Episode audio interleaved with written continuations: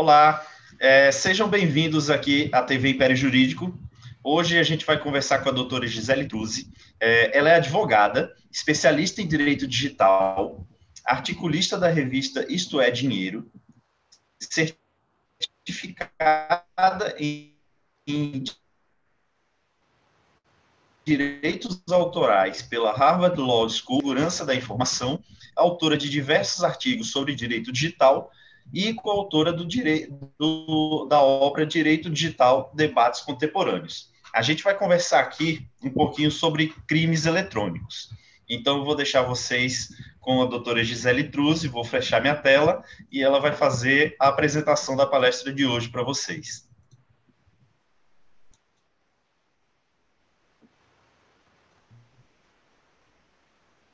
Olá, pessoal, vocês estão me ouvindo bem? Edu, me dá um retorno se o som tá ok, se a imagem tá ok também. Tá tudo perfeito. Beleza, então tá bom. Bom, eu vou colocar aqui já um, o nosso slide do tema aqui de hoje, né? Enquanto o pessoal vai, vai chegando aí. E, primeiramente, queria agradecer o pessoal do Império Jurídico pelo convite, a Ana Paula, o Edu, que está aí substituindo a Ana hoje, para participar dessa, desse webinar, dessa live aqui com vocês. É uma honra para mim estar tá aqui hoje, falar desse tema. É um dos temas que eu mais gosto na área do direito digital. Né? A gente tem vários assuntos sobre direito digital, é uma área muito extensa. E crimes eletrônicos é uma das fatias do direito digital que eu gosto muito de falar. Então, Edu, até se eu estiver falando demais, quando eu se eu passar de 30 minutos de fala direta aqui, você me corta para a gente poder é, abrir para as perguntas, tá?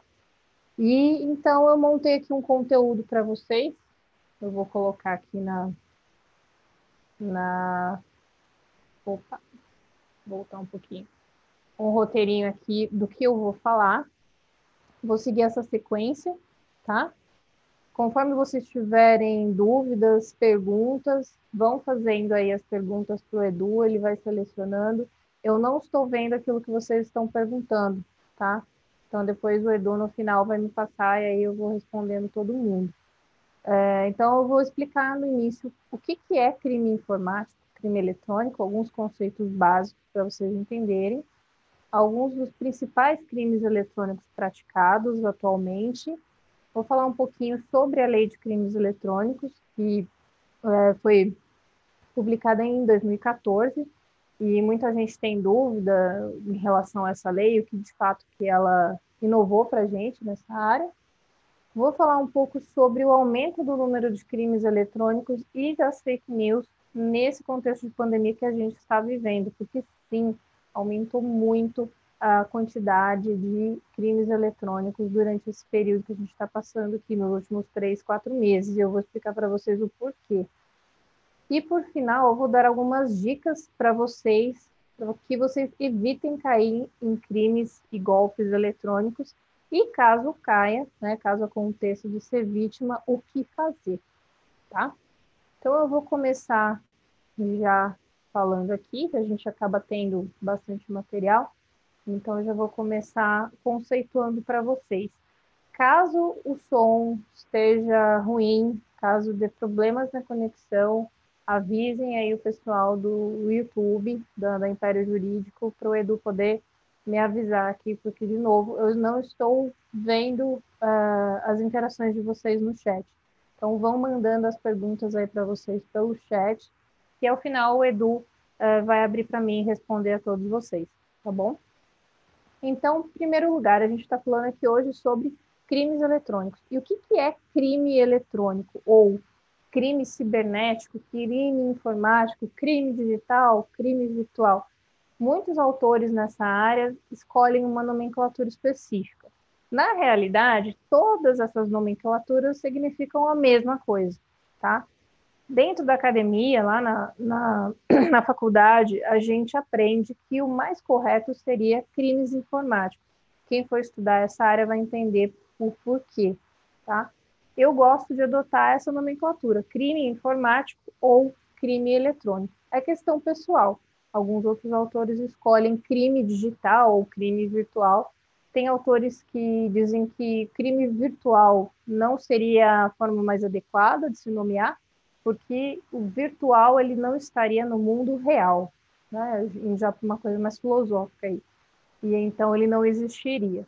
Então, por isso, para não ter problema, eu vou sempre falar aqui para vocês em crime eletrônico ou crime informático.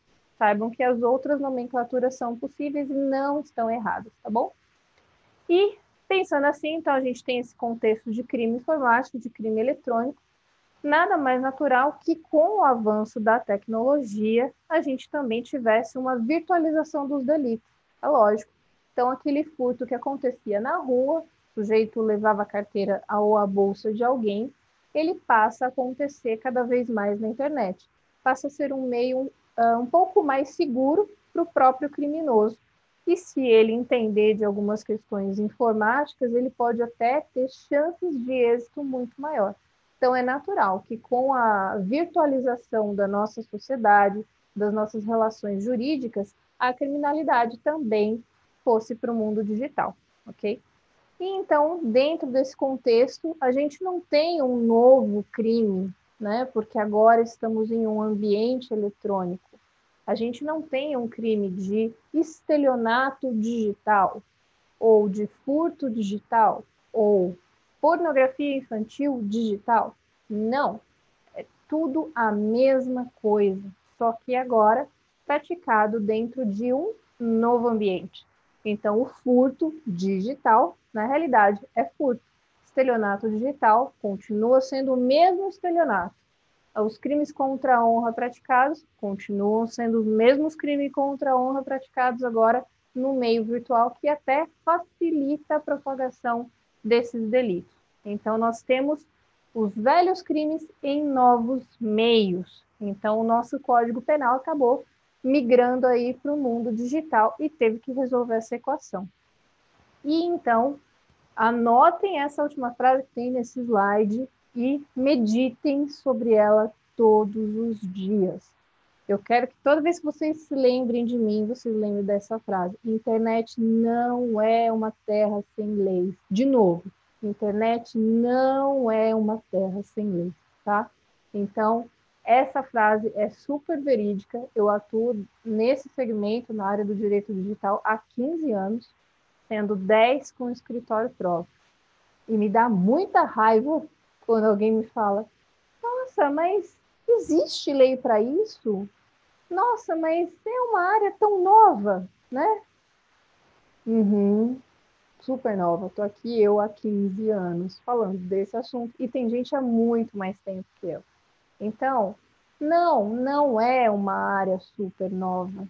Algumas áreas, alguns nichos dentro do direito digital são mais novos é uma área nova para quem está começando nela agora. É uma área nova para quem não é do meio jurídico. Mas se a gente pensar que no Brasil temos internet desde meados de 98, não é uma coisa tão nova assim, tá? E por conta disso, desde que a gente tem internet no Brasil, a gente passou a ter também os crimes sendo praticados através da internet. Logo, e aí, Gisele, o que, que a gente fazia? Não tinha punição? Tinha sim. O nosso velho Código Penal. Então, a gente já tem todo um ordenamento jurídico que pode ser aplicado praticamente a quase tudo que ocorre através da internet e dos meios eletrônicos, porque a gente não vive só na internet, né? Quando a gente fala crime eletrônico, não é só internet. A gente tem sistemas, a gente tem intranets, a gente tem redes internas de provedores, de órgãos públicos, a gente tem um crime específico praticado contra esses sistemas, eu vou explicar para vocês depois. Então, não é só internet. Crime eletrônico não é só o crime praticado pela internet. Crime eletrônico é um crime praticado através ou contra os meios eletrônicos, certo?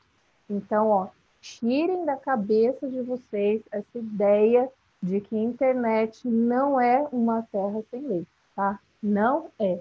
Toda a nossa legislação atual é super perfeitamente aplicável aos crimes que ocorrem no ambiente eletrônico, certo? Então, a gente tem aí Código Civil, Código Penal, Constituição Federal, Código de Defesa do Consumidor, Marco Civil e todos os ordenamentos jurídicos é, espaços, né, normas regulamentares, resoluções do Bacen, normas da Anvisa, do MEC, por aí vai, que é possível sim de se aplicar dentro do contexto do meio eletrônico, certo? Então a gente não precisa de um código informático, a gente não precisa necessariamente de uma lei específica para a internet.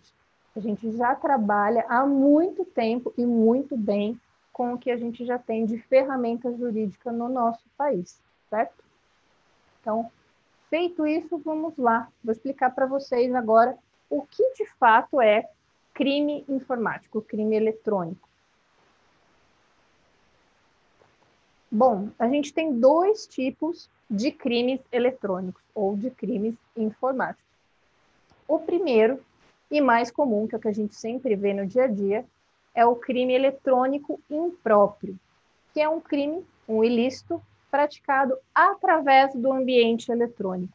Então, o criminoso vai utilizar da internet para praticar aquele delito, ou ele vai se utilizar da intranet de um sistema é, para praticar aquele, aquela atividade criminosa, tá?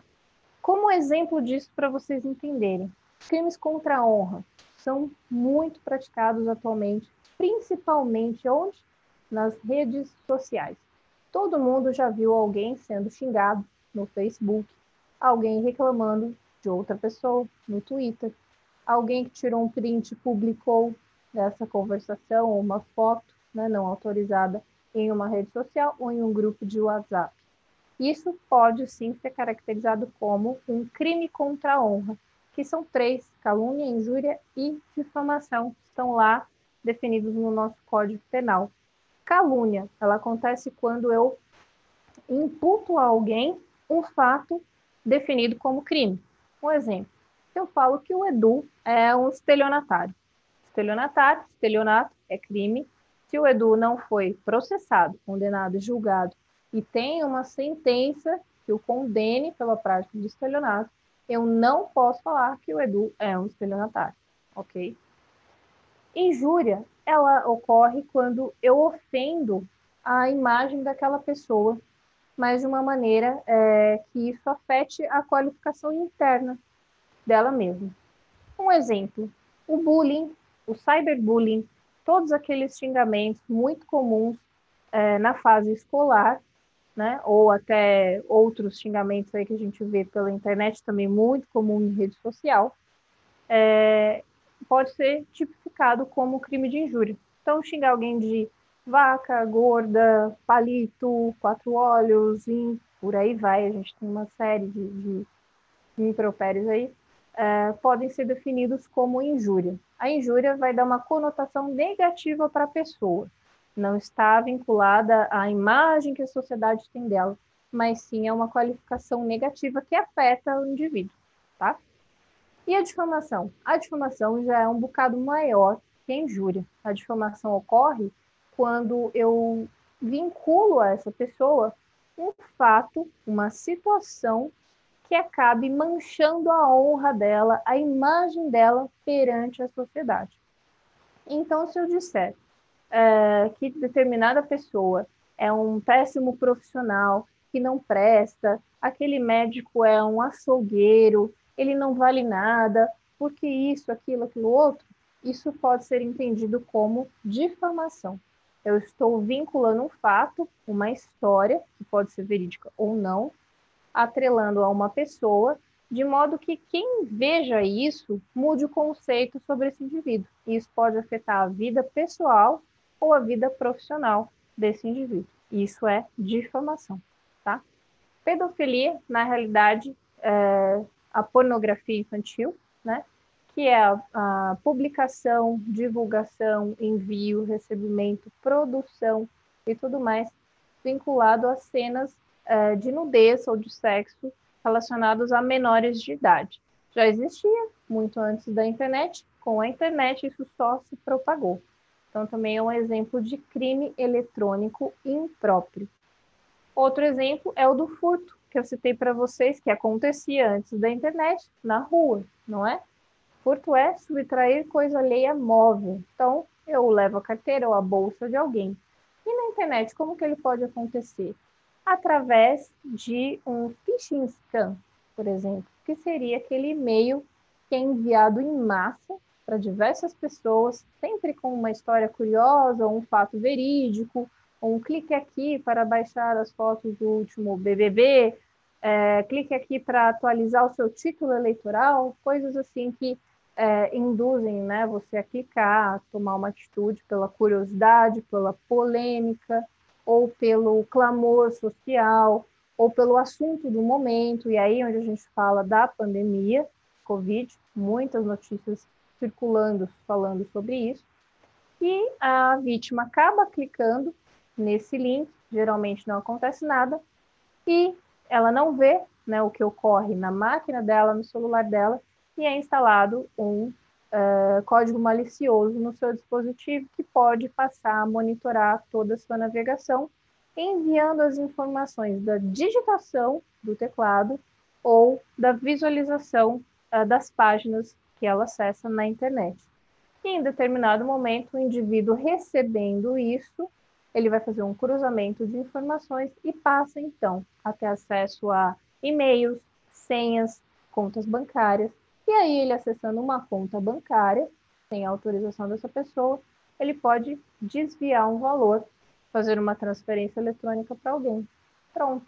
Aí a gente tem um furto. Então, eu acessei a conta bancária de alguém mediante quebra de senha e transferi esse valor. Então, eu subtraí o dinheiro de maneira eletrônica é furto. E o estelionato, como seria? Esse exemplo do phishing scam que eu citei para vocês, esse golpe eletrônico que vem através de um e-mail chamativo que tem toda uma construção ali, né? Tem um, um intuito de enganar a pessoa, de fazê-la clicar e de fato ela clica e acaba sofrendo golpe. A gente vê muito disso em fanpages, né, no Facebook, páginas falsas e sites falsos também, de e-commerce, né, de lojas virtuais. Você vê uma página que parece a loja virtual de uma determinada marca super conhecida e tem uma promoção extremamente atrativa ali, parece um negócio da China. E você resolve comprar aquela televisão que valia 5 mil reais, ela está sendo vendida por 1.500. Olha que beleza, né? Negocião. Você clica ali e compra, paga o boleto, a página de fato parece esse, esse site, você não confere, paga esse boleto e nunca recebe a televisão. Na verdade, se tratava de uma página falsa. Então, isso pode ser entendido como estelionato. A falsa identidade, eu digo que todo mundo já praticou uma vez na vida a falsa identidade, seja no mundo analógico, né, nos tempos que a gente não tinha internet, ou no mundo digital. Falsa identidade é você é, se identificar como outra pessoa ou permitir que alguém se identifique como você. Então, vamos dizer assim, né? Nos meus tempos, o pessoal falsificava o RG para entrar em bares onde era proibido a entrada de menores de idade. Né? Falsificava o RG, tirava uma xerox ali e ia para frente. Isso é falsa identidade. Como que a falsa identidade acontece no meio digital, através do uso de login e senha de outra pessoa. Então, você empresta a senha do seu e-mail uh, da intranet, lá do sistema onde você trabalha, para alguém acessar. O advogado dá o seu certificado digital para o estagiário fazer o peticionamento eletrônico. Olha só o perigo certificado digital, ele é pessoal, ele é intransferível, ele é o que te autentica a fazer várias coisas no ambiente virtual. E se você cede esse certificado para alguém, você está fazendo com que o outro se identifique como você. Tá? Então aí está uma falsa identidade também. Então, o login e senha de um e-mail, de uma rede social, que você passa para outra pessoa acessar, pode ser entendido como falsa identidade. Tá? a concorrência desleal é muito comum é, dentro do nível empresarial. Então, a gente vê hoje em dia muitas empresas sofrendo crimes relacionados à concorrência desleal, crimes de concorrência desleal. Como que a gente pode exemplificar a concorrência desleal na internet? Um exemplo. Eu copio a página, um template da página de um restaurante, ou uso mais ou menos as mesmas cores, um nome parecido, um tipo de fonte parecida, e é, só que eu dou um outro nome para esse restaurante que eu criei agora. E ali nos metadados na, do meu site, né, nas palavras-chave do cadastramento do meu site, eu coloco o nome do meu principal concorrente, que tem esse site parecido com o meu que eu estou copiando ali, né, na caruda. Eu quero que os clientes desse site, na realidade, acessem o meu site. Então, eu coloco o nome do meu concorrente na programação do meu site. Coloco o nome dele e as palavras-chave relacionadas a ele é, em um anúncio patrocinado do Google, né, no Google Ads. Isso, na prática, faz o seguinte: toda vez que um potencial cliente do meu concorrente digita o nome do concorrente no Google, ele pode acabar caindo no meu site. Aí você pensa, ah, que beleza, como eu sou esperto, né? Não, você está praticando crime de concorrência desleal. E existe decisão do TJ de São Paulo de 2005 falando que isso é prática de concorrência desleal e mandando a empresa que fez essa prática desleal pagar indenização para outro que sofreu, tá?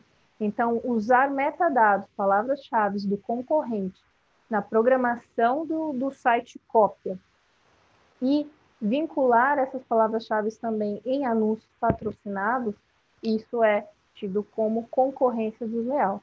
Porque a concorrência desleal, entre a série de verbos que o artigo 195 da Lei 9279 cita, está você captar indevidamente a clientela de outra pessoa.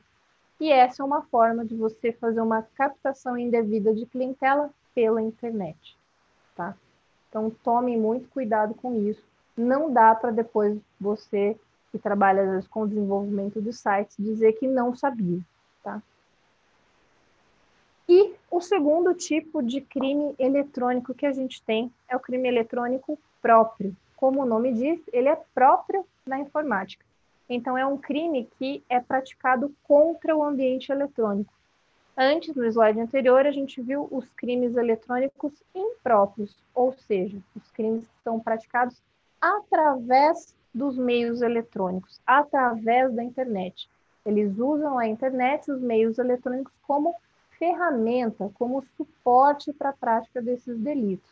E agora é diferente o ambiente eletrônico ele acaba sofrendo esse ataque. O ambiente eletrônico se torna, vamos dizer assim, a grosso modo, uma vítima dessa ação do criminoso, tá?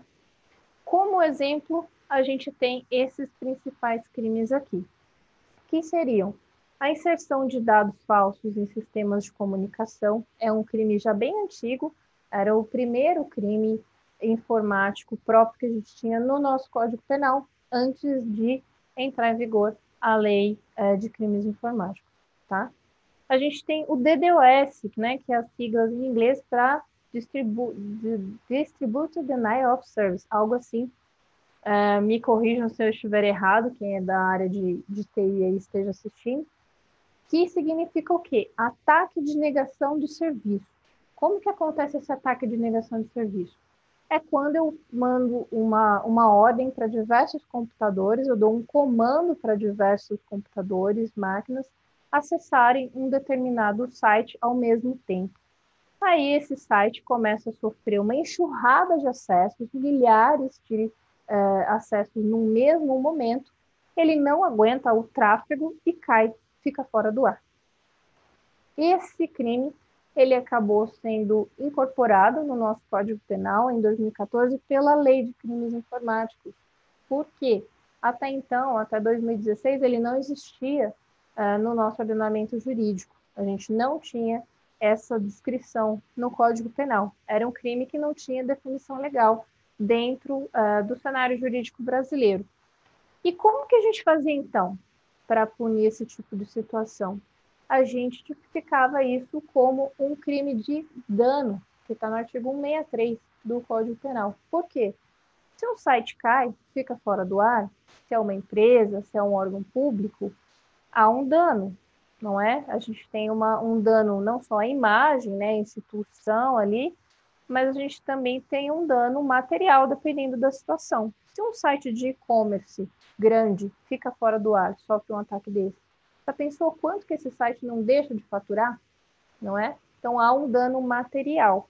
E o dano moral é a questão do site ficar indisponível e aquela empresa, aquela marca é, não está ali na internet. Isso gera uma reputação negativa perante as pessoas que vão pesquisar sobre essa empresa, tá? Então, antes a gente tipificava como um crime de dano. E aí, depois de 2016, a gente teve a inserção no nosso Código Penal como um crime específico, o ataque de negação de serviço. Só que é, esse ataque de negação de serviço, pelo que está definido no nosso Código Penal, ele só acontece contra sites que sejam de utilidade pública, então sites governamentais, tá? Então, se qualquer site privado, de uma empresa privada, sofrer um ataque de negação de serviço, não dá para caracterizar por esse artigo, mas sim pelo crime de dano.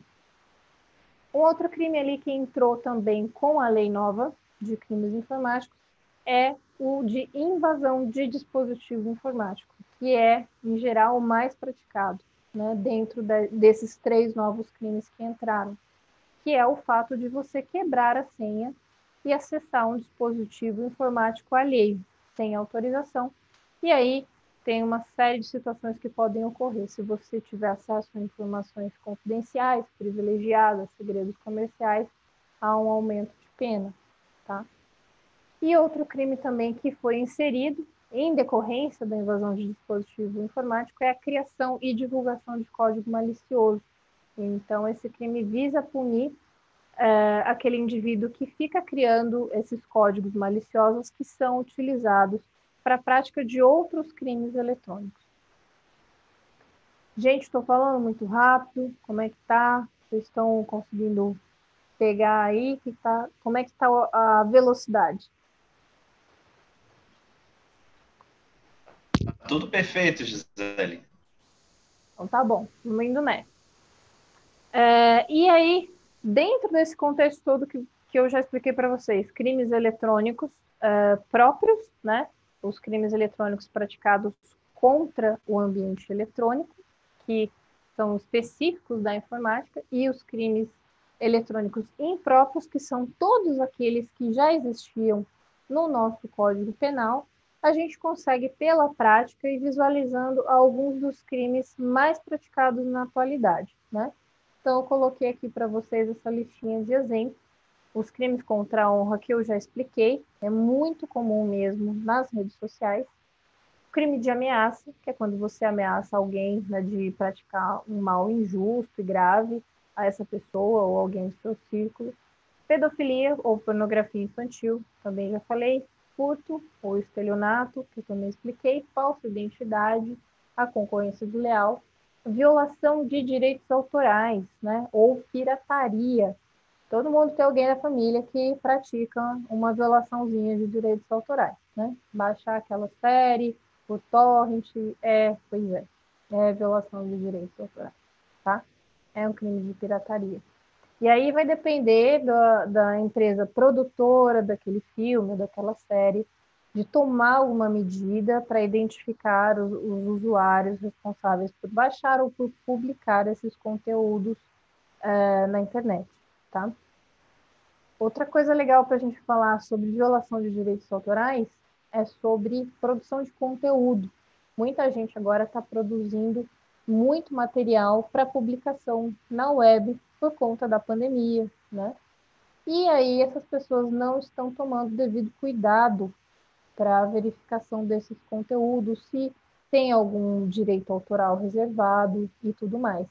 Muita gente pensa assim: ah, achei na internet, eu posso usar. Não é por aí, tá? Então, se você vai usar um conteúdo que você encontrou na internet, você tem que verificar se esse material tem é, direitos autorais reservados. Se tiver alguma marcação assim, muito provavelmente você não vai poder usar enquanto você não tiver autorização específica é, do autor daquele conteúdo. Tá? Então, vale entrar em contato com a pessoa, mandar um e-mail, pedir uma autorização para uso desse material. É, tem que mencionar a fonte, né, o link de onde você extraiu, o, no, o nome do site, o nome do autor e uma série de detalhezinhos aí para que você não entre nessa prática, tá? Se o indivíduo uh, conseguir descobrir que o conteúdo que ele produziu, que ele publicou, uma foto, um artigo, uma palestra, uh, pode ser um trabalho, uma monografia, qualquer coisa que ele colocou até para o portfólio profissional dele na internet, está sendo usado sem a devida menção de autoria, sem a devida autorização, ele pode sim tomar algumas medidas judiciais contra você, tá? E é bem pesada a indenização, pagamento de multa nesse sentido.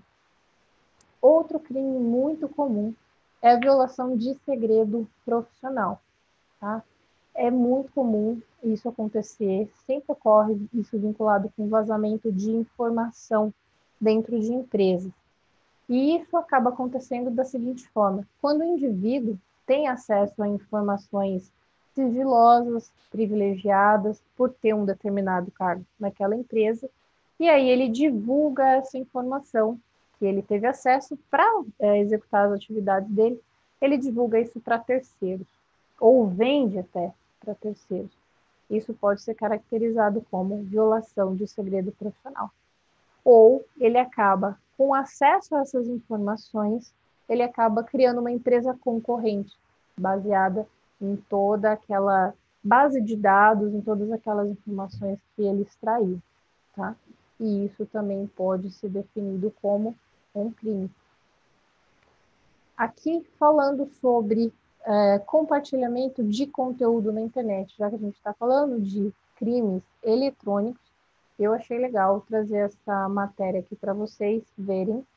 É uma decisão do TJ de São Paulo, que ela é de 2013, não é agora mais tão inédita assim, mas na época ela foi a primeira nesse sentido, pelo seguinte, o TJ de São Paulo entendeu que quem compartilha comentários ou notícias ofensivas pode ter que pagar indenização por danos morais àquele que foi ofendido. Isso significa dizer o quê? Que quem compartilha conteúdo na internet pode sim praticar o mesmo crime que o autor da publicação original praticou. Um exemplo: um indivíduo divulga um comentário, uma publicação extremamente ofensiva e difamatória no próprio perfil do Facebook, atacando uma pessoa. Você olha lá, acha aquilo legal, acha uma bela de uma fofoca e resolve compartilhar também. Esse indivíduo que fez o post original, ele pode estar praticando o crime de difamação. E então você, por compartilhar a mesma publicação difamatória, também pratica o mesmo crime de difamação, tá? Só que você pratica esse crime num potencial menor você passa a ser um partícipe, vamos dizer assim, enquanto aquele que fez o post original é o autor do crime.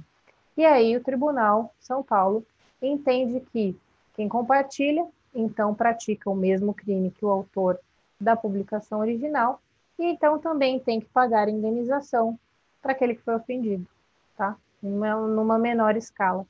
E aí essa sentença é exatamente nesse sentido. Tem aí embaixo os dados do processo, vocês podem é, pesquisar essa sentença, não, né? Esse acórdão na íntegra, é, ter acesso ao processo, é bem interessante, porque foi a primeira decisão do Tribunal de Justiça de São Paulo nesse sentido, condenando também quem compartilha conteúdo ofensivo na internet. Tá? E, e isso abriu um precedente para uma série de processos que vieram na sequência. Nesse caso em específico, era de uma mulher que acabou difamando um veterinário é, no, no seu perfil do Facebook. Ela fez uma publicação extremamente ofensiva, difamatória, contra o veterinário e contra a clínica onde ele trabalhava. que foi além do, da insatisfação dela, como atendido lá o animalzinho dela ali. E aí o tribunal condenou essa mulher a pagar danos morais para o veterinário e também condenou outras duas pessoas que compartilharam a publicação que ela fez na sua rede social. Tá? E cada uma dessas pessoas teve que pagar 10 mil reais. Quem compartilhou pagou 10 mil reais. E então, veja, o veterinário que foi ofendido, ele recebeu a indenização da autora do post, né, um valor maior, e também recebeu a indenização daqueles que compartilharam. Então, cuidado com o que vocês compartilham nas redes sociais, nos grupos de WhatsApp, seja lá para quem vocês encaminhem isso, tá? E agora vamos entrar ali na uh, nova lei, que agora não é mais tão nova assim, né? De crimes informáticos. A lei de crimes informáticos, ela alterou três, uh, perdão, ela alterou o nosso Código Penal, inserindo três novos delitos, que são esses daqui. A invasão de dispositivo informático é o mais comum no nosso dia a dia, da gente ver a interrupção ou perturbação de serviço telegráfico, telefônico, informático, telemático ou de informação de utilidade pública. Que isso, Gisele? Esse aqui é o DDoS que eu falei para vocês lá atrás, tá? E a falsificação de cartão.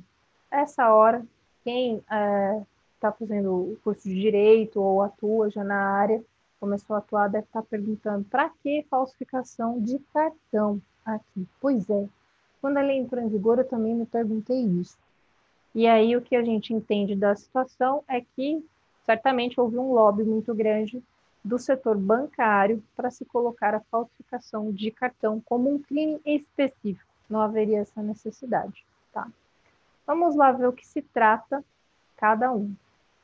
Então, a gente tem ali na invasão de dispositivo informático, que é o mais praticado no dia a dia, o que a gente mais vê, no artigo 154-A do Código Penal, que é invadir dispositivo informático alheio, conectado ou não à rede de computadores, mediante violação indevida de mecanismo de segurança e com o fim de obter, adulterar ou destruir dados ou informações sem autorização expressa ou tácita do titular do dispositivo, ou instalar vulnerabilidades para obter vantagem ilícita, a pena é de detenção de três meses a um ano e multa. Então, voltando aqui, vamos começar pela pena. A pena aqui fala de detenção. Para quem não é da área jurídica, pena de detenção não é pena de prisão. Detenção vai cair lá no GCRIM e, no final das contas, pode haver a transação penal com pagamento de cestas básicas ou prestação de serviços comunitários, tá? Penas de detenção vão resultar nesse tipo de pena, tá? Em penas restritivas de direito. Penas de prisão mesmo, encarceramento, são tidas no Código Penal como penas de reclusão. Então, quando verem detenção, não é prisão, tá? Reclusão, sim. Observem aí ah, os termos que eu grifei para vocês, né? Invadir dispositivo informático alheio, é, a violação, né? Então, a gente tem uma quebra ali, tem uma violação. Mecanismo de segurança, com o fim de, tem uma finalidade. E ele fala sem autorização, expressa ou tácita, do titular do dispositivo. Vamos desmembrar isso para vocês. O que, que é invadir? Né? O, o, o Código Penal fala? Não, não fala. Essa lei não fala, uma lei extremamente técnica que, quando foi feita, ela não tinha um glossário, não definia termos técnicos, né? E invadir, eu posso entender que isso pode acontecer por força bruta, por engenharia social, ou até mediante uma quebra física do aparelho, né? Desmonto ali o hardware e pego a placa, enfim. Não é definido isso pelo Código Penal. Então veja que é uma lei cheia de lacunas. E aí vai do lado de quem você estiver atuando, se você for advogado.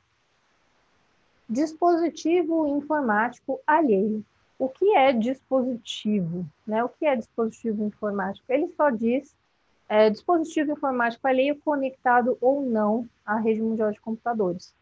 Então, se ele fala que pode estar conectado ou não à rede de computadores, a gente entende dentro de uma compreensão bem ampla que pode ser um e-mail, pode ser uma conta em rede social, pode ser um, um internet banking, né, ou seu aplicativo para verificar sua conta bancária, pode ser um mouse, tá?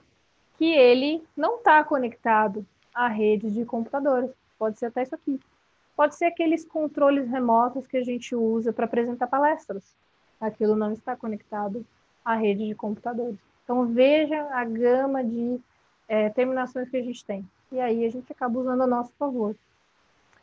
E ele fala também em mediante violação indevida de mecanismo de segurança. O que, que é mecanismo de segurança? A lei não fala, tá? Pode ser um login e senha? Pode ser. Um login e senha é um mecanismo de segurança. Pode ser mediante a violação de um firewall, a quebra desse firewall que você usa no seu computador ou uh, na rede da sua empresa? Pode ser também. Pode ser também mediante a quebra de um cadeado que eu passei no meu notebook. Pode ser também, tá? Então, é muito ampla uh, a utilização da terminologia dentro dessa lei. Tá? E com o fim de obter, adulterar ou destruir dados. Então, a gente tem uma finalidade específica. O indivíduo invade o dispositivo informático com a finalidade de obter dados ou de adulterar, né? ele vai mudar, vai alterar esses dados, ele pode apagar, destruir, ou ele pode dar um Ctrl C, Ctrl V, somente copiar, e ele não apagou. Né? Como que eu vou provar isso? Mediante perícia. Tá? E aí também ele fala com o fim de instalar vulnerabilidades. Na parte técnica, a gente fica extremamente irritado com esse termo instalar vulnerabilidade, porque quem trabalha na área de segurança da informação sabe que vulnerabilidade você não instala, você explora. Vulnerabilidade é aquilo que o sistema, que o dispositivo já possui. Ele já vem assim, ele tem um bug, né? ele tem um defeitinho, tem uma brecha que ela é explorada. Mas, enfim, a lei acabou nascendo dessa forma.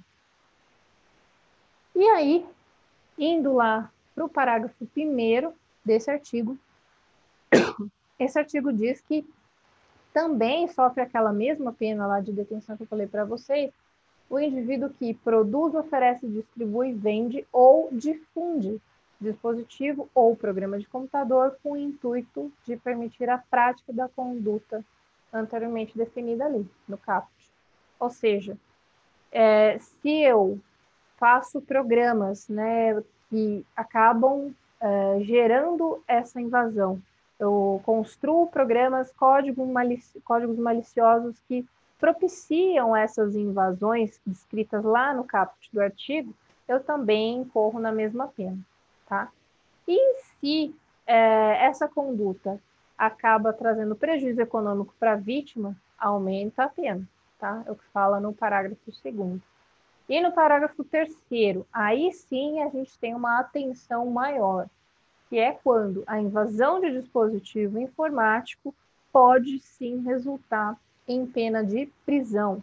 E aí pode ser uma invasão de dispositivo informático não uh, somente para obtenção de informações sigilosas, no sentido de segredos comerciais, né?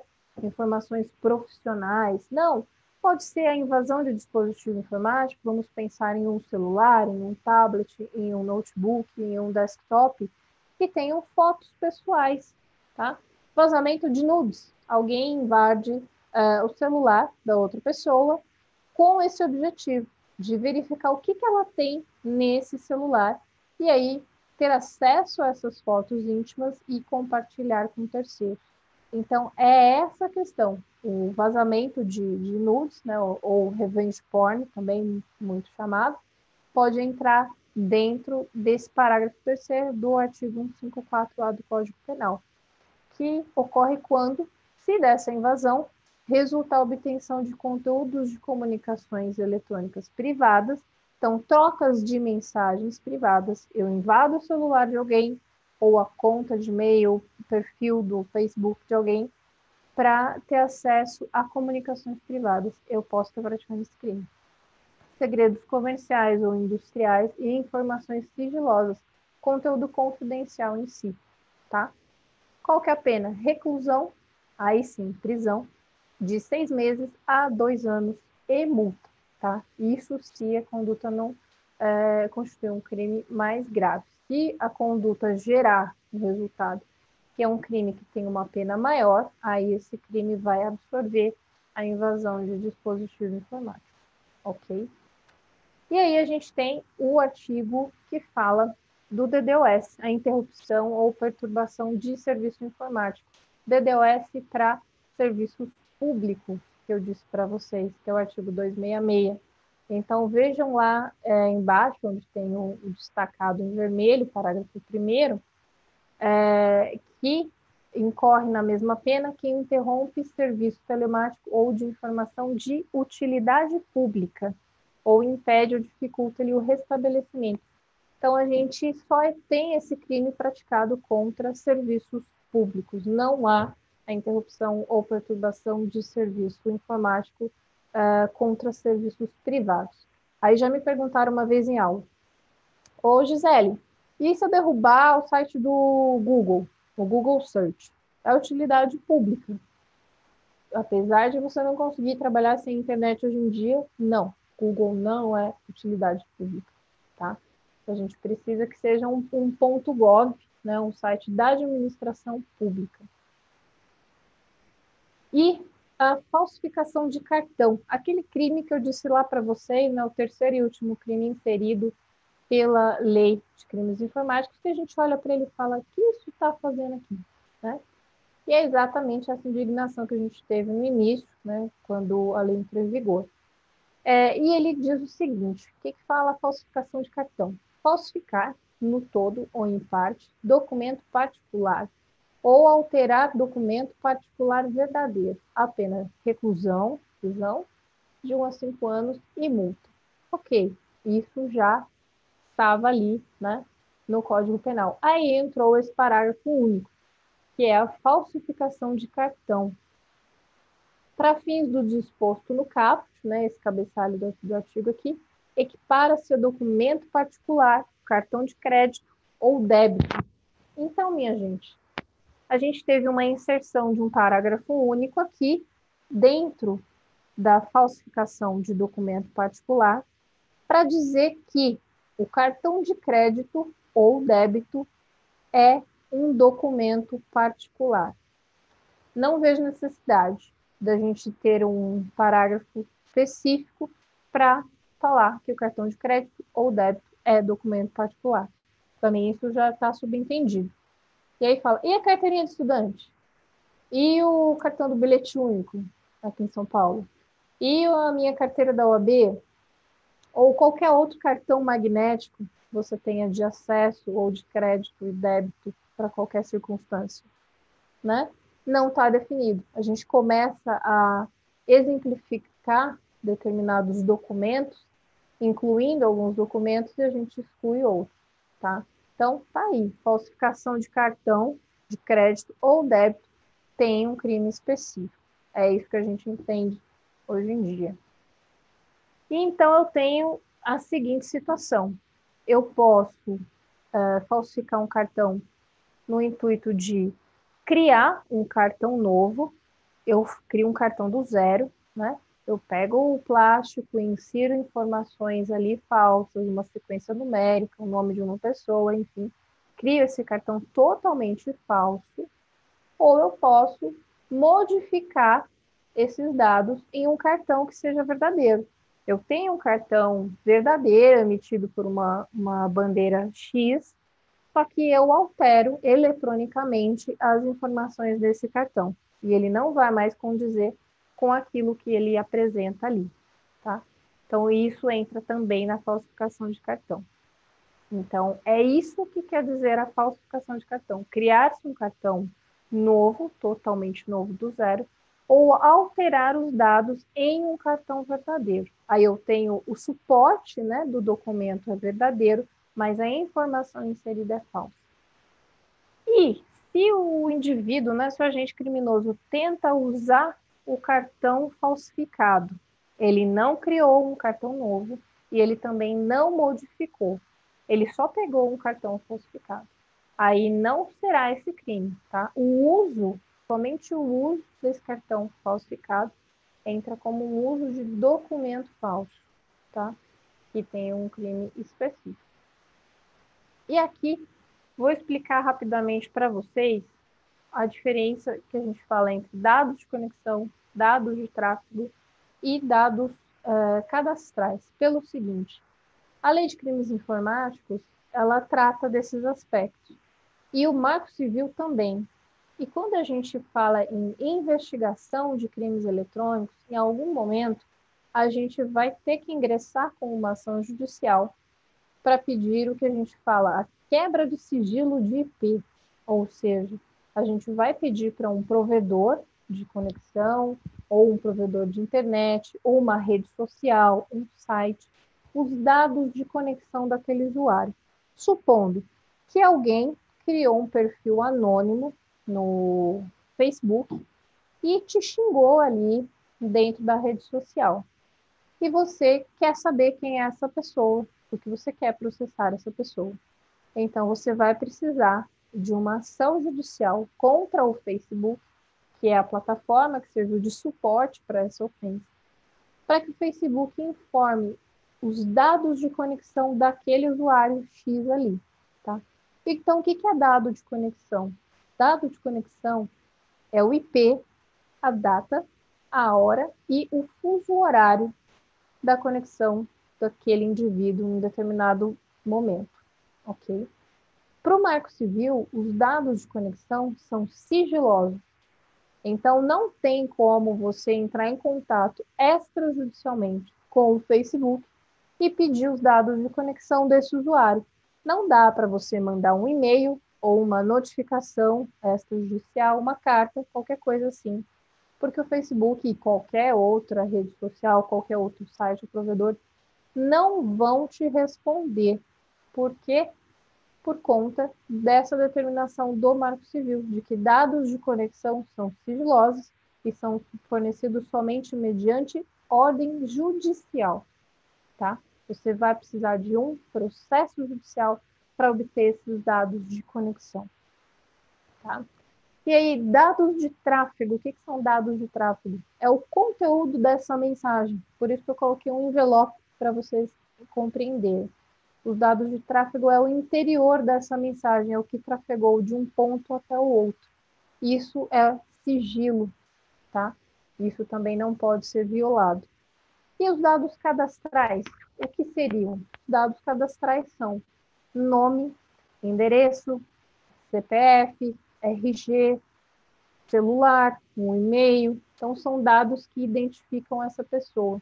Essa analogia do envelope, eu gosto de fazer em aula.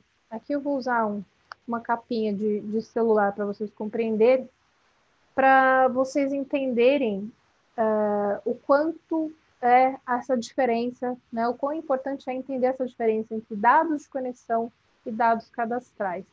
Tá? Os dados cadastrais, vamos pensar nesse envelope aí do, do slide, né? Tem como se fosse um, um envelope aqui na minha mão, simbolicamente, em que eu tenho um endereço aqui. Eu vou mandar uma carta para alguém, né? É, tem um endereço aqui do lado de fora para quem vai receber essa carta.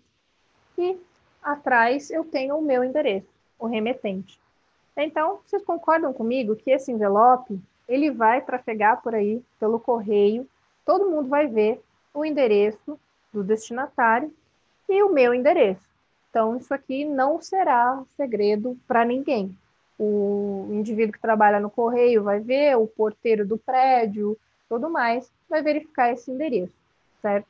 Então, isso não vai me dizer exatamente quem é essa pessoa. Esses dados cadastrais vão, vão me dizer onde essa pessoa está né, onde ela mora. E aí, o que seria dados de tráfego? Dados de tráfego vai ser o interior desse envelope, né? A carta em si que está lá dentro. Ela tem um sigilo, ela tem um lacre, não pode ser violada. Então, é o conteúdo da mensagem. E os dados de uh, conexão. Vai ser esse IP da internet que vai me dizer em que momento aquele indivíduo estava conectado em determinado provedor. O dado de conexão vai vincular o meu endereço aqui, né, a um provedor de conexão. Ele vai me apontar uh, o momento em que eu estava conectada na internet, quem era responsável por aquela ponta de internet. Então, todo provedor de conexão vai ter algum dado verídico sobre o responsável por essa conexão, tá?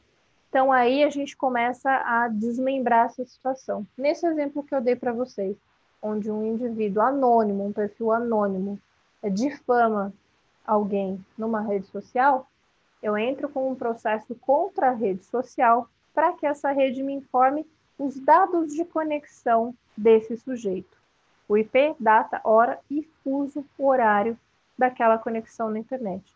O provedor me informa isso, aí eu consigo dizer, né, o provedor da rede social, no caso o Facebook, ele vai me informar esse IP, a data e o horário que o indivíduo acessou, então, com o IP, eu vou conseguir descobrir agora o provedor de conexão. Qual foi a operadora de telefonia ou provedor de conexão mesmo? Como UOL, Claro, Vivo, TIM, enfim, que esse sujeito usou para fazer aquela postagem difamatória. Né?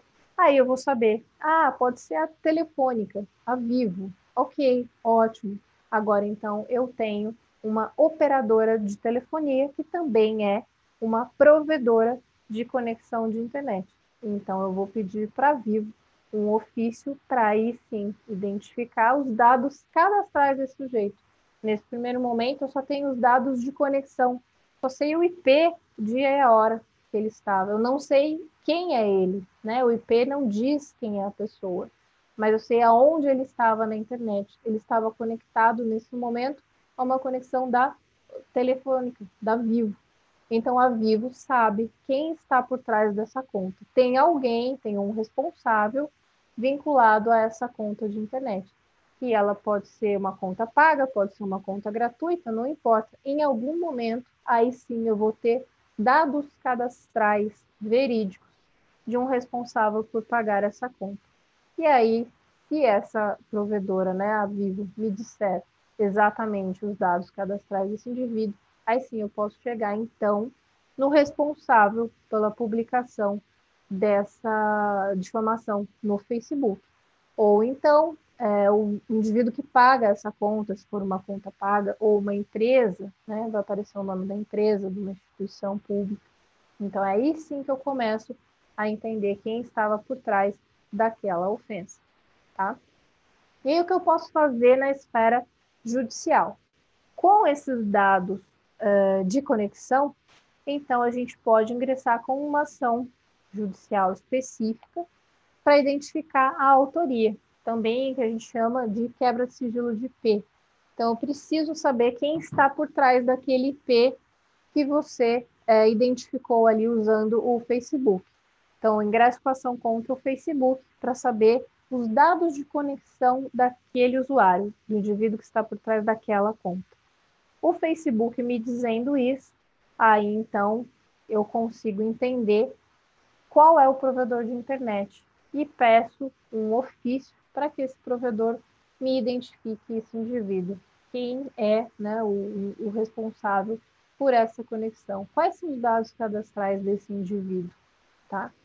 E aí sim, então eu tendo um pedido de ofício aceito pelo juiz, lembrando que tem muitos juízes que não aceitam esse pedido de ofício no mesmo processo, porque eles entendem que é, é uma empresa terceira, não é o mesmo réu no seu processo, eles podem falar para você ingressar com uma outra ação.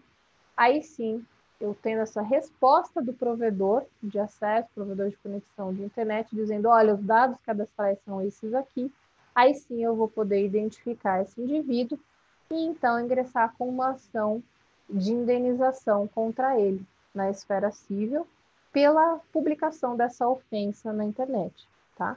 E na esfera criminal, eu também vou poder processá-lo pelo crime que ele praticou, tá? Então vejam que é, não é fácil identificar uh, uh, o indivíduo certo, né? Ter a identidade real da pessoa que praticou um crime pela internet. É possível? Sim, é possível. Não é algo que se fica impune, mas é bem trabalhoso. Por quê? você tem todo esse caminho para percorrer. Você vai precisar de pelo menos um processo ou dois, dependendo do desdobramento, para se chegar na identificação dessa pessoa. E aí você pode bater em um endereço que é uma instituição pública, que é uma lan house que não faz cadastramento de usuário, de uma casa que moram várias pessoas e compartilham a conexão com visitantes dessa casa também, né? Ou então com uma outra situação, quando o provedor te informa esses dados de acesso, essa identificação, essa informação já está velha, desatualizada, porque os provedores de conexão, eles são obrigados a armazenarem os dados de conexão dos seus usuários pelo período de um ano, tá? Pelo, de acordo com o Marco Civil. E os provedores de aplicação, que seriam ali todos os outros sites, redes sociais, são obrigados a armazenar esses dados pelo período de seis meses. Então, muitas vezes, em seis meses, um ano, dependendo do tempo que passou a sua situação, né? É, esse provedor informa isso no processo, até você ingressar com ação contra esse indivíduo, ele não mora mais ali naquele local. Então, você fica a ver navios. Isso pode acontecer, tá? Então, a gente precisa de pelo menos um processo contra uh, o provedor de aplicação e contra o provedor de acesso para se chegar na identificação do indivíduo. Aí sim, tendo essa identificação, você vai poder processar diretamente essa pessoa na esfera civil, né, cobrando uma indenização pelo que ela fez, e também na esfera criminal, é, pelo crime praticado, querendo a condenação dela pelo que ela praticou contra você também.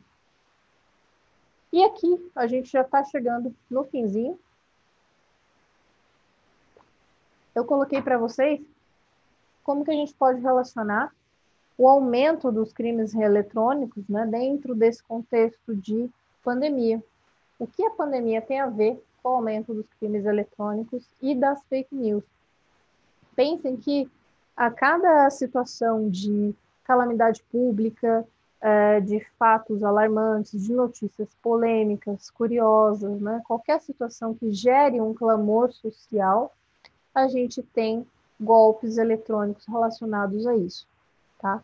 Então, toda vez que a gente tem eleição, a gente tem uma leva de e-mails de phishing scam é, falando em nome do TRE, pedindo recadastramento eleitoral, né? Quando a gente tem Big Brother, também tem uma série de pessoas que recebem phishing scam falando clica aqui para ver as fotos, saber quem ganhou, o paredão e tal. Por aí vai.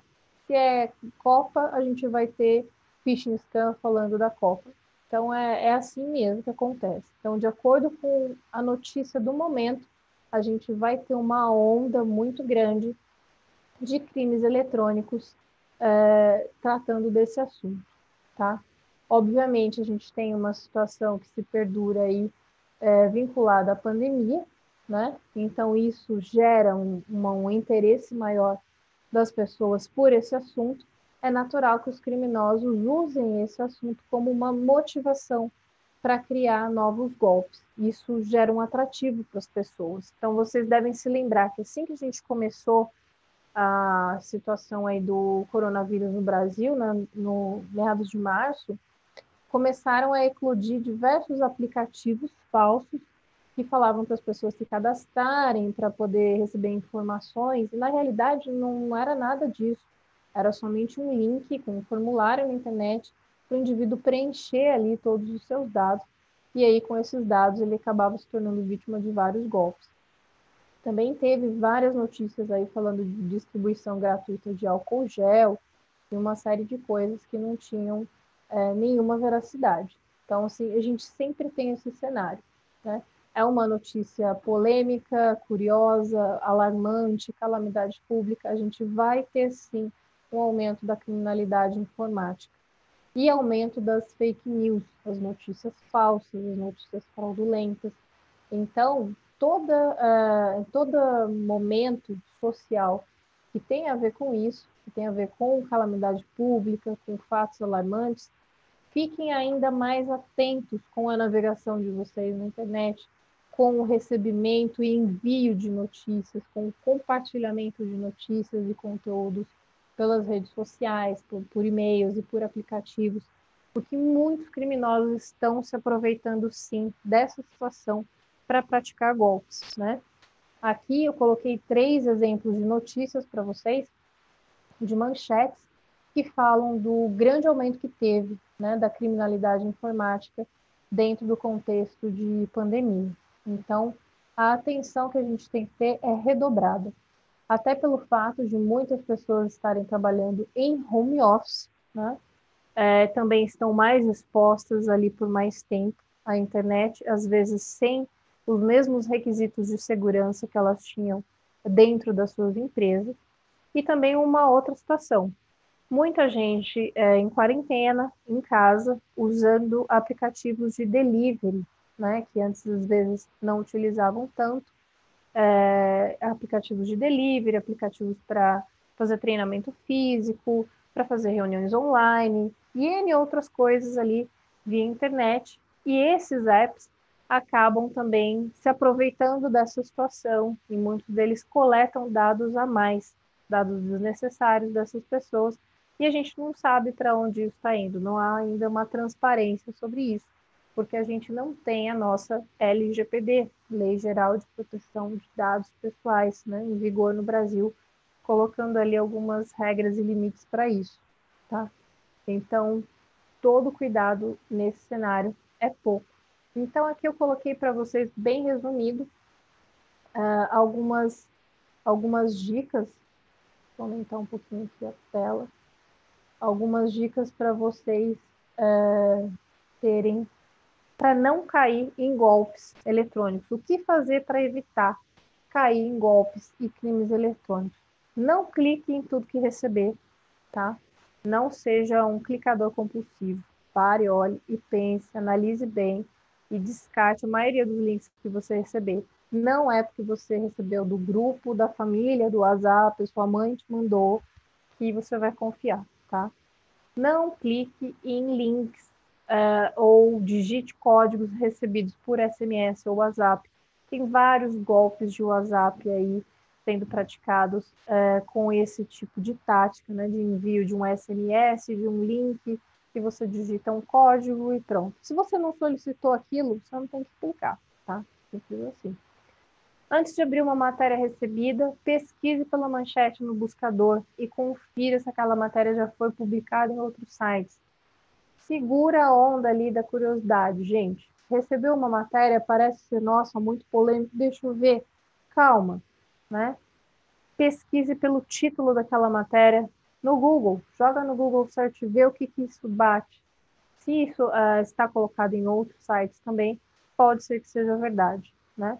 Utilize sites de notícia. Eu coloquei alguns exemplos aqui para vocês: boatos.org, Agência Lupa, Fato Fake e Aos Fatos são ótimas fontes para checagem de notícias. Nunca, jamais forneça seus dados pessoais em qualquer telefonema. Tem muito golpe acontecendo via telefone ultimamente, tá?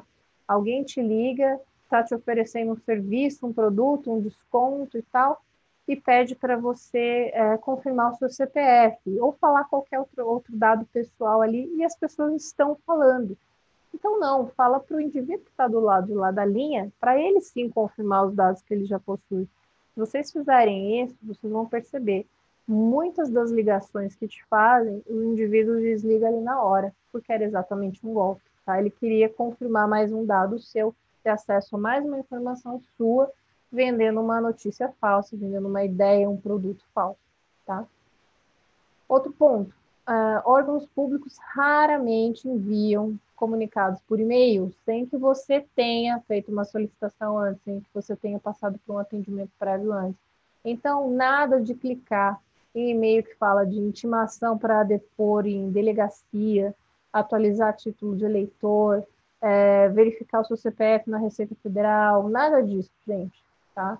Se você não fez essa solicitação nesse órgão público e não é este e-mail que você informou ali, não abra essas mensagens, tá?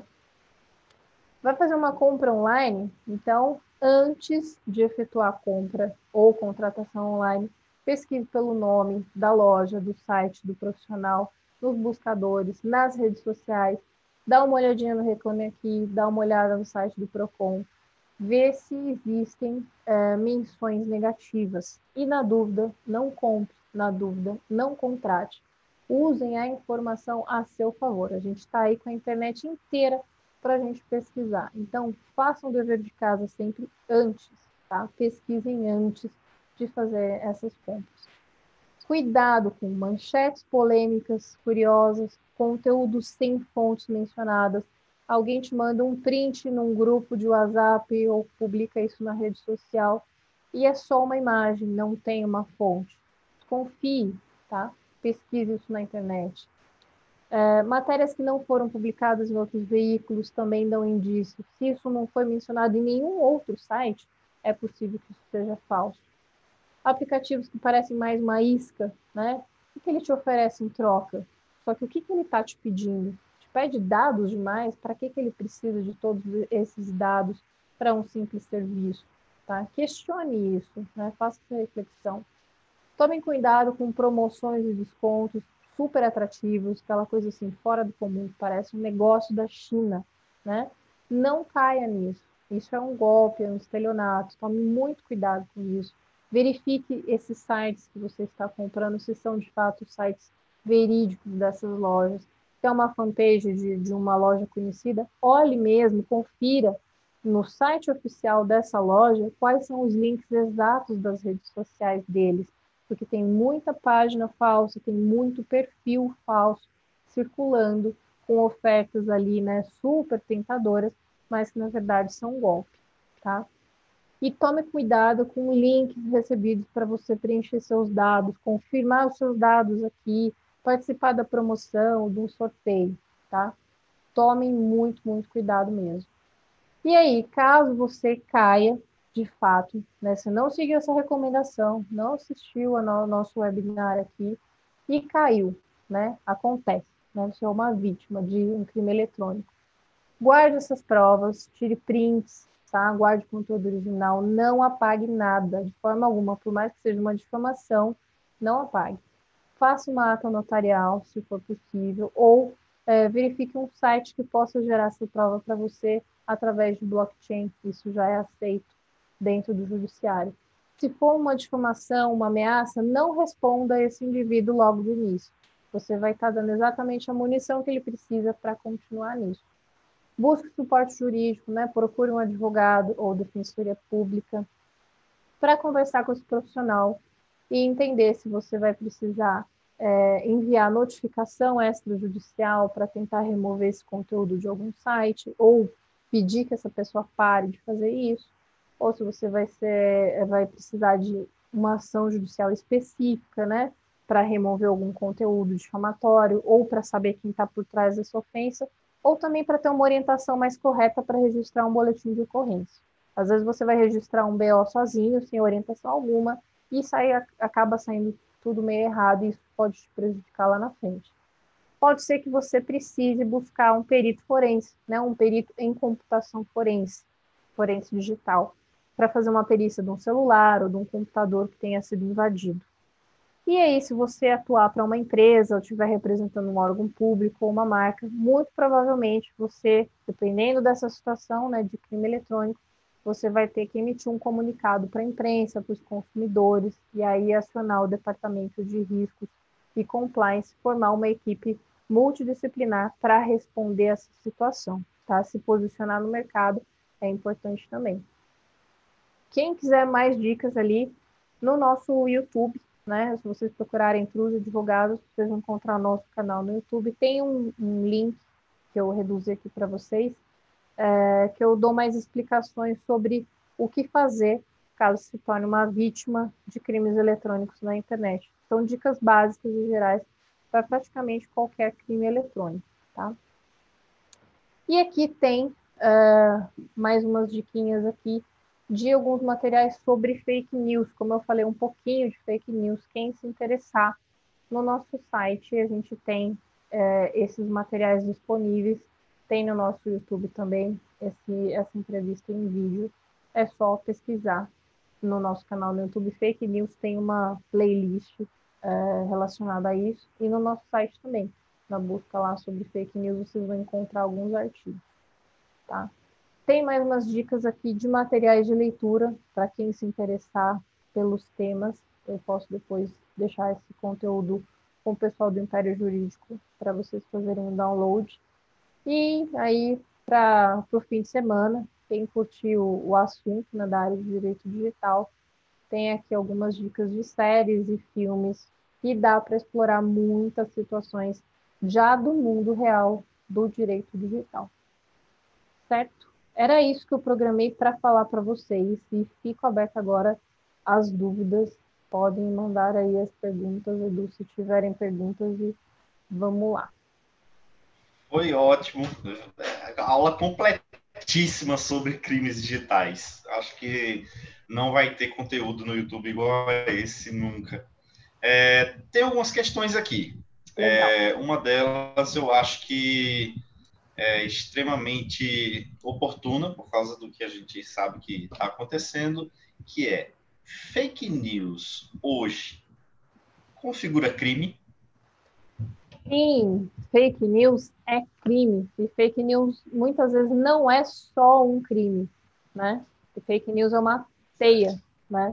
Então, fake news pode envolver o crime de difamação, né? Se for praticado contra uma pessoa, uma, é uma pessoa que é alvo, pode ser o crime de difamação, pode ser calúnia, injúria, mas geralmente a fake news está sempre vinculada à difamação e mais alguma outra coisa.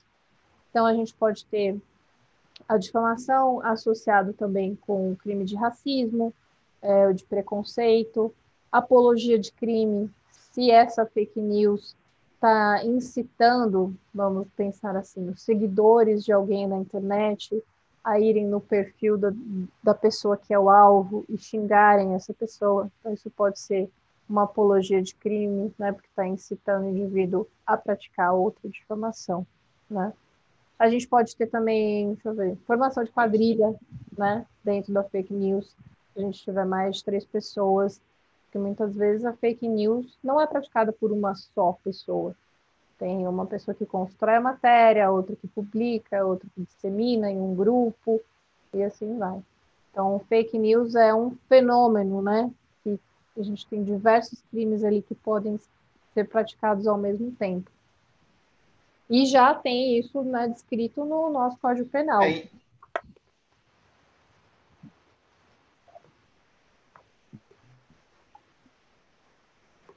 Tá cortando. Certo. E, então, é, não tá me ouvindo? Agora estou te ouvindo. Então, realmente não precisa de uma legislação específica para crimes eletrônicos. A gente consegue enquadrar tudo na legislação que nós já temos. É isso? Isso, é isso. A gente não precisa. Isso. A gente não precisa de uma lei específica é, para se ter uma maior definição né, legal de, dos crimes eletrônicos. Hoje em dia, a gente tem aí, creio que uns 97% é, dos crimes eletrônicos que já são praticados, né, é, englobados pelo nosso Código Penal há questões muito específicas, mais vinculadas aos crimes próprios, né? aqueles que o, o ambiente eletrônico acaba sendo a, o, o, fim destinado pela gente, que ainda não tem uma exata tipificação legal. Mas nada que necessite uma legislação específica, né? um código penal da internet, algo assim, como muita gente diz, né? É, o que a gente tem é possível se trabalhar assim, numa boa. Certo, isso é, isso é bom, né? Porque tá com esse é, projeto de lei de fake news e muita gente ansioso, achando que ainda não, não é crime, então todo mundo já tem que tomar cuidado, não é verdade?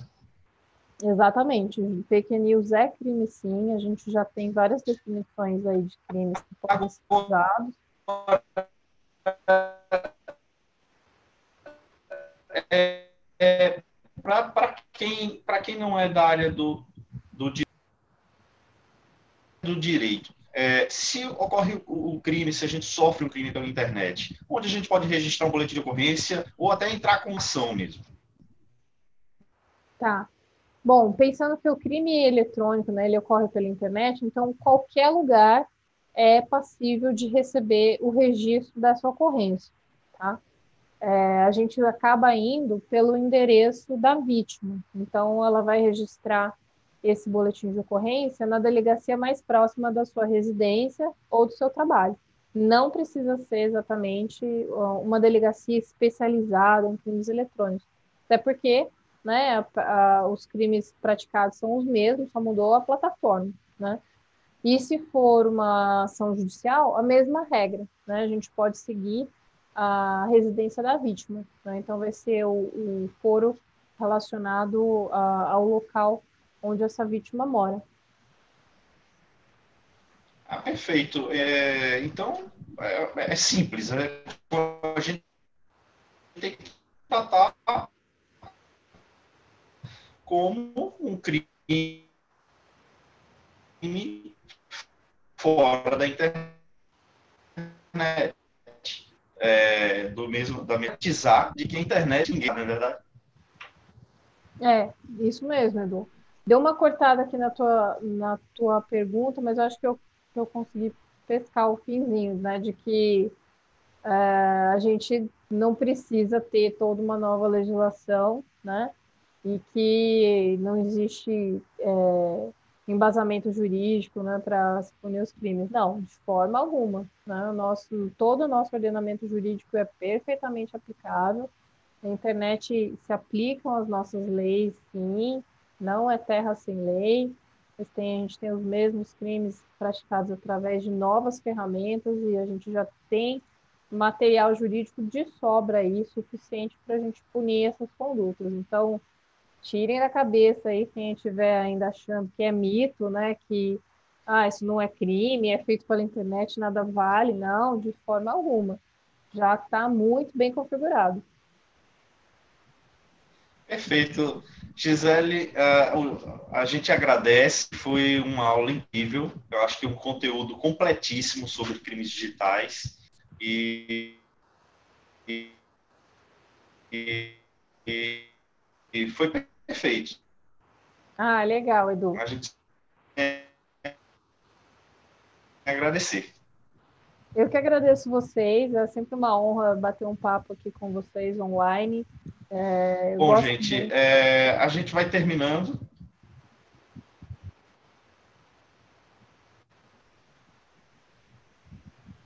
Pode, pode continuar, a conexão está um pouco ruim. É, tá, tá dando uma cortada, né?